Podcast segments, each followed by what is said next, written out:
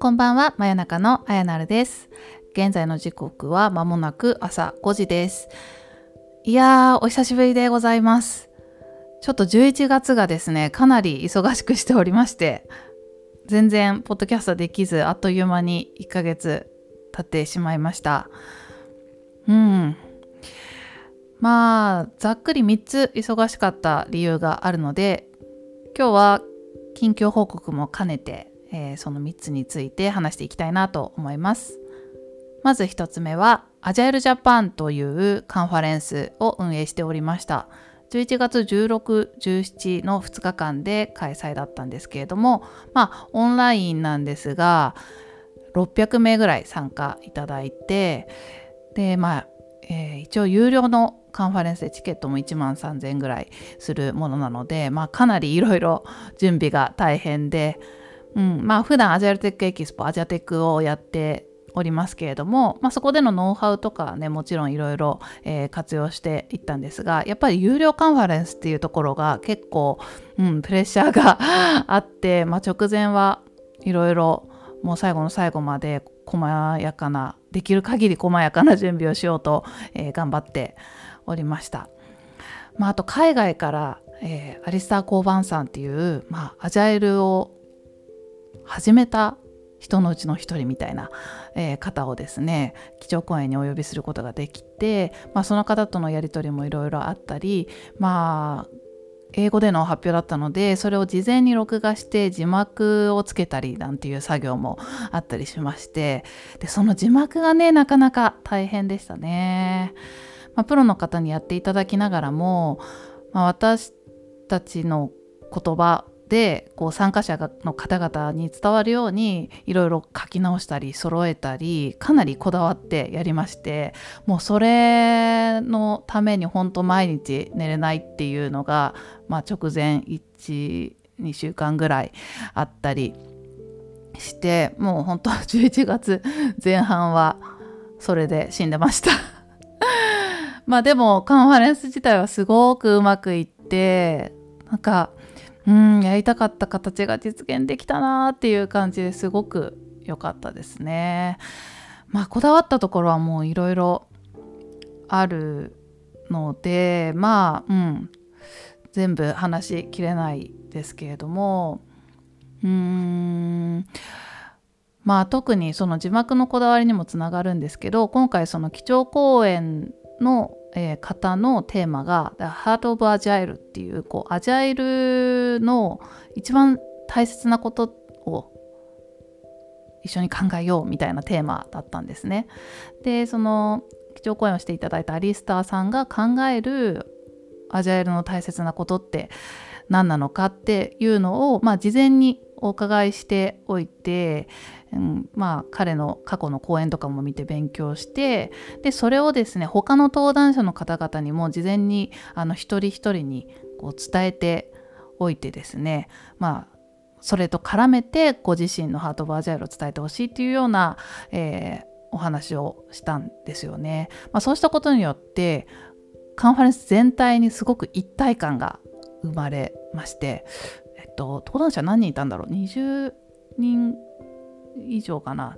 うん、数えとけよっていう感じですけどちょっとちゃんと数えてないんですが、まあ、それぐらいの方々がこうなんか一本化されたメッセージが伝わるような講演をしていただくことができてこうやってなかなかカンファレンス難しくてこうテーマが設定されててもそれぞれこう独自の内容を発表しちゃったりとか、まあ、それぞれの解釈で発表する、まあ、それもそれはそれで面白かったりするんですけれどもそういうことが多い中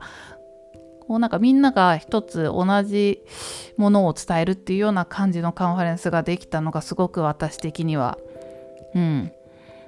嬉しかったです。まあ、他にもいろいろあるんですけどまあちょっと長くなりそうなのでえー、この辺にしておいてまた機会があったらどっかでね話していきたいなと思います。で、アジャイルジャパンがどんなカンファレンスかについては、アジャテックチャンネルの方で、私が他でやってるポッドキャストの方でも、えー、話しているので、まあ、事前の告知みたいな内容ではあるんですけれどももしよかったらそちらも聞いていただければと思います。はい概要欄にリンクを貼っておきますね。はいじゃあ1つ目はこの辺にして2つ目に行きますけれども2つ目は実は11月中に資格が取れる研修っていうのを受けましてこれがまたね大変でしたね。えっとね毎週木曜日午前中3時間9時から12時で4回11月の毎週木曜で4回やってで最後の4回目に試験っていう感じでまああの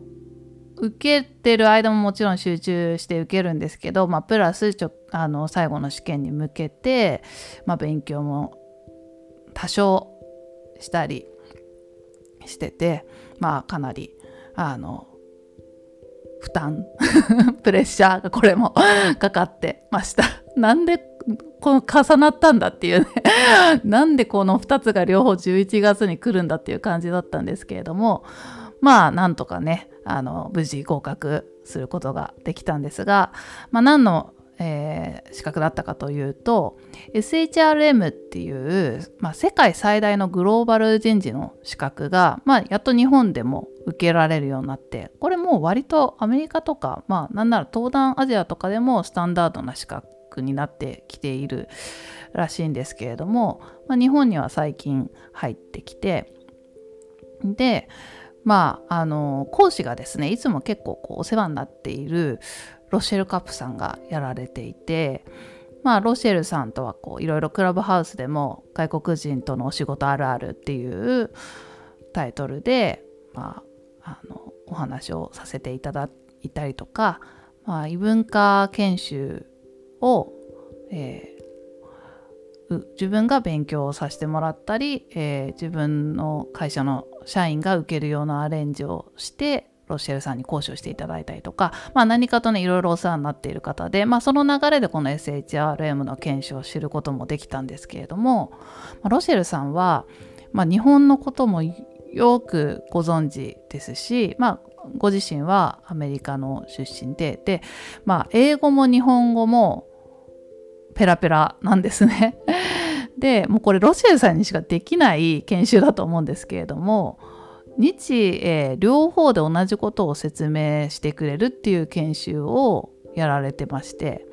まあ、この SHRM の研修英語だけ日本語だけでも受けられるんですがロシアさんは英語で説明した後に日本語で同じことを説明するっていうのを一人で やられていてでなんでそんななんかまあ、日本語だけでいいじゃんと思うと思うんですけどなんでそれが必要かっていうと、まあ、私の場合、えー、まあ、グローバル企業っていうのかな、まあ、外国人がたくさんいる会社で人事をしていてで日本語でも英語でも同じことを説明しなきゃいけない機会っていうのがたくさんあるんですよね。で、えー、一度そのうん説明を日本語と英語両方で聞いておくとまあちょっとした単語の違いを学べたりとか表現の違いを学べたりとかでまあロシェルさんはその文化の違いも分かるのでその文化の違いも同時に聞けたりとかして日本語だけで受けるよりかなり効果があったんじゃないかなと思ってます。で、まあ、人事というともしかしたら皆さん採用のイメージが強いかもしれないんですけれども、まあ、私は人材育成をメインでやっていてで他にもこの講座の中ではいろいろあってっていうか人事ってこういろんなことを幅広く、えー、カバーしている職種でして、まあ、他には組織戦略とかあとは報酬制度給料とか評価とかですね。あとパフォーマンスマネジメントとかあと労働法労務労務周りですねとかいろいろ幅広くスタンダードなことが学べてすごく良かったですね。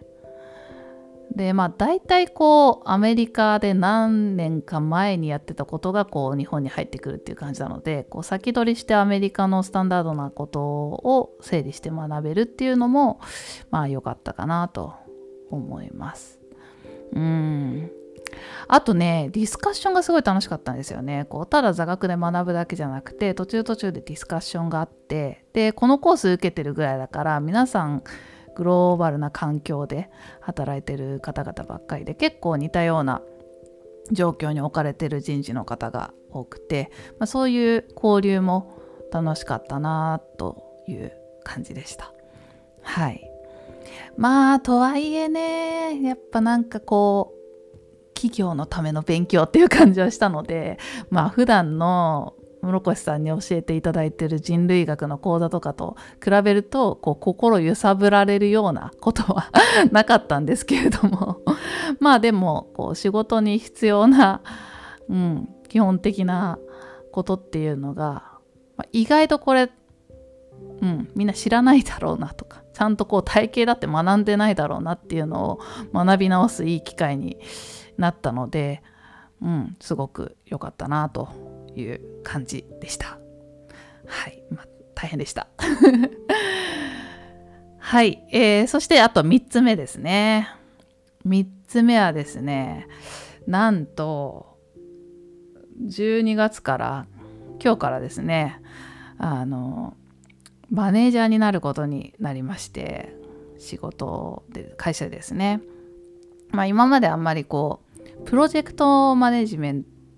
トプロジェクトマネージャーみたいなこうプロジェクトを引っ張っていくみたいなことはねあのしょっちゅうしてたんですけれどもこう組織の中のマネージャーってみんな言うかな？他の会社でもマネージャーって言い方でいいかな？部長課長次は係長でしたっけ？まあそれぐらいの係長ぐらいのやつになることになりまして。うん。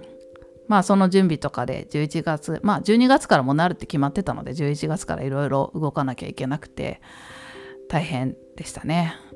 でまあその背景としてこう上司が辞めたりとか移動したりとか、まあ、いろんな こう大きな組織変更があったりとかして、まあ、そういうのでも精神的に揺れたりしましたしまあもう今は大丈夫ですけどうんなんかうわーって感じでした。うんまあしかもマネージャーね初めてなんでねついに来たかっていう感じですね。まあ正直こう年齢経験キャラクター的にもあのもっと早くなってもいいんじゃないかなというのはいろんな人に言われてはいたんですけれども。うん、まあ、正直ね気の合う人だけ声かけてでかいプロジェクト動かしていくみたいな方が好きなんでこうマネージャーとしてチームを作っていくっていうのがうんまあね避けてはいたんですがこうそろそろ経験してもいいんだろうなっていうのもあるのでまあお話いただいた時に、うん、ぜひやってみますというふうに回答させていただきました。まあ、何が嫌だって評価とかがねこう本当やりたくないんですよね。人のことを評価するっていううん、でそれで給料が決まるわけですよね。そういうのがすごくねあのもう嫌なんですけど まあうんでもこう採用とか自分でできたり自分がチームを作っていくみたいな、うんまあ、マネージャーじゃなくてもチームってみんなで作っていくもんだと思ってるんですけどまあまあそういうマネージャーという立場でチームを作っていくっていうのも、まあ、そろそろ経験してもいいのかなということで、まあ、11月いろいろ準備して、まあ、12月入っても本当にあのバタバタしてるんですけれどもまあ頑張ろうかなと思います。であの積極採用を始めますので 一緒に働きたい人は是非ご連絡ください。うん。はい。まあというわけで以上3つですね。アジャイルジャパン、SHRM、そしてマネージャーになっちゃった事件というわけで、まあ急にめちゃくちゃ忙しくて、こう怒涛のように11月終わりましたけれども、12月1日が来ましたので、っていうかもう12月2日ですね、朝になるから。まあ、1日ですね。今月こそ毎月1日配信すると約束してしまっている 読書感想会もあげなければいけないので、もうこの勢いでこの後撮ろうかなと思います。あとはですね12月はですねアドベントカレンダーという文化がこうエンジニア界隈ではありまして、えー、まあブログをね毎日みんなで書いていくみたいな文化なんですけれどもこれ去年ね私あの一人アドベントカレンダーという苦行をやりまして12月1日から25日まで毎日ノートを書くっていうのをやったんですけれどもそれでね力尽きてあのまあ年明けてクラブハウスが始まっちゃったんだよね。でクラブハウスとポッドキャストにまあハマって、まあ、発信がほぼ音声配信ばっかりでやって1年が終わっちゃったんで、まあ、ちょっと最後ね1年終わる前に12月最後またこの一人アドベントカレンダーという苦行を、うんまあ、ド M かっていう感じなんですけれどもちょっと 頑張ってやってみようかなと思います、まあ、去年かなりしっかりした記事を書いてしまって今でもねすごい読んでもらえてて嬉しい。ノートすごいですよね。あの検索かけるとこう上の方に来るからかもしれないですけれども今でもたくさん読んでいただいててすごくあのありがたいですけれどもまあ今年はちょっとこう負荷がかかりすぎないようにまあ去年の半分ぐらいの長さの分をどんどん上げていく、まあ、ちょっとハードルをね私の得意の自分ができるハードルに下げてどんどん上げていくっていう風にしたいなと思ってますというわけでまあ毎日ノート書きますのでノートもぜひチェックしてもらえたら嬉しいです。はい。というわけで、11月のあやなるの活動報告と、12月のこんなのやってるよという告知でした。はい。最後まで聞いてくださりありがとうございました。真夜中のあやなるでした。